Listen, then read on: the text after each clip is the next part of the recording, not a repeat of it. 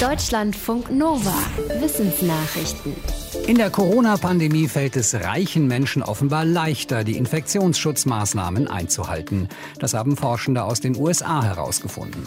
Sie haben im April, also während der ersten Covid-19-Welle, etwa 1000 Menschen aus vier US-Bundesstaaten zu ihrem Verhalten befragt. Ergebnis, je höher das Jahreseinkommen, desto wahrscheinlicher befolgten die Befragten die Aufrufe, zu Hause zu bleiben oder eine Maske zu tragen.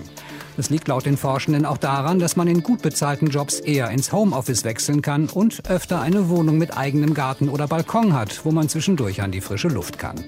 Die Forschenden sagen, für reiche Menschen ist es praktischer, bequemer und machbarer, in einer Pandemie Social Distancing zu betreiben.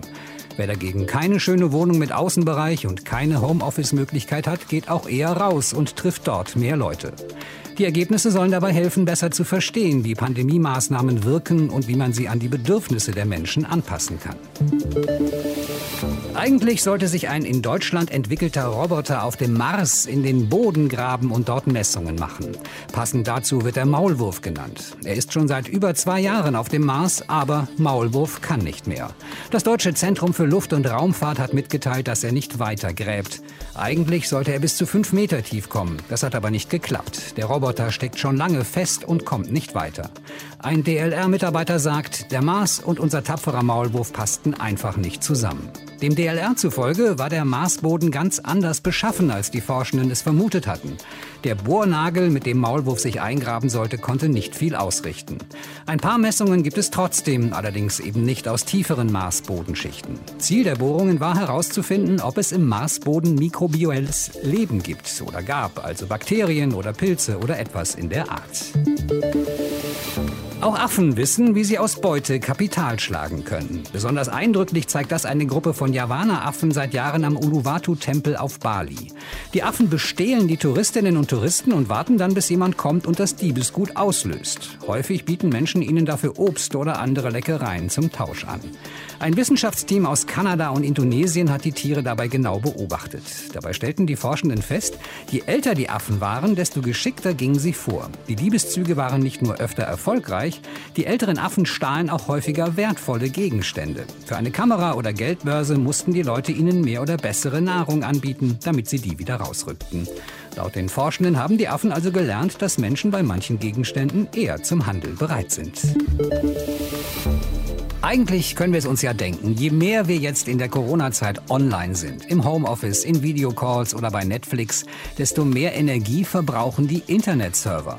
Forschende in den USA schreiben in einem Fachmagazin, dass die Internetdaten, die gespeichert und übertragen werden, großen Einfluss auf die Umwelt haben.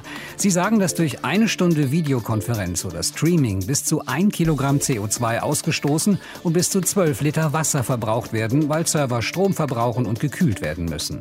Die Forschenden Forschenden schreiben aber auch, wer beim Videocall die Kamera ausschaltet, kann diesen ökologischen Fußabdruck um 96 Prozent senken. Ein weiterer Tipp, bei Streamingdiensten nicht in HD gucken, sondern in der Standardauflösung. Das senkt den Fußabdruck laut den Forschenden um 86 Prozent. Das nördliche Breitmaulnashorn ist vom Aussterben bedroht. Weltweit gibt es nur noch zwei lebende Exemplare, die Weibchen Najin und Fatu, Mutter und Tochter. Sie leben in einem Schutzgebiet in Kenia. Jetzt erhöhen sich die Chancen, dass die Art doch noch gerettet werden kann. Einem internationalen Wissenschaftsteam ist es nämlich im Dezember gelungen, zwei weitere Embryos zu züchten. Dafür haben sie Fatu, also dem jüngeren Weibchen, Eizellen entnommen und sie mit dem Sperma des inzwischen gestorbenen letzten Nashornbullen Suni künstlich befruchtet. Das Sperma hatte man tiefgekühlt aufbewahrt. Insgesamt gibt es mit den zwei neuen jetzt fünf Embryos. Für den Nachwuchs sollen südliche Breitmaul-Nashornweibchen als Leihmütter dienen. Ihnen sollen die Embryos demnächst eingepflanzt werden. Die Forschenden hoffen, dass in den kommenden zwei bis drei Jahren ein nördliches Breitmaul-Nashornkalb zur Welt kommt, das dann das Überleben der Art sichert. Ob man in Zukunft eine stabile Population züchten kann, ist aber ungewiss. Zitteraale erzeugen starke elektrische Stromstöße und lähmen oder erlegen damit ihre Beute. Bisher dachte man, dass die Tiere im Alleingang jagen. Jetzt hat ein internationales Forschungsteam zum ersten Mal beobachtet, dass Zitteraale auch in Gruppen auf Beutefang gehen. Und zwar in einem kleinen See in der Nähe des Iriri-Flusses in Brasilien. Dort taten sich etwa 100 Zitteraale regelmäßig zusammen und trieben einen Schwarm kleinerer Fische im flachen Wasser in die Enge.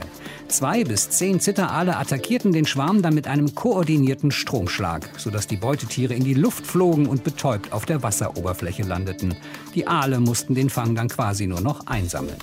Laut den Forschenden ist die Gruppenjagd bei Fischen sehr selten. Auch Zitteraale jagen meistens allein und nachts, wenn es dunkel ist. Im Hellen können Beutefische sie dagegen sehen und fliehen oder die Aale verwirren, indem sie wirbelnde Schwärme bilden. Die Forschenden sagen, in diesem Fall sei das gemeinsame Jagen mit mehreren Artgenossen sehr vorteilhaft. Deutschlandfunk Nova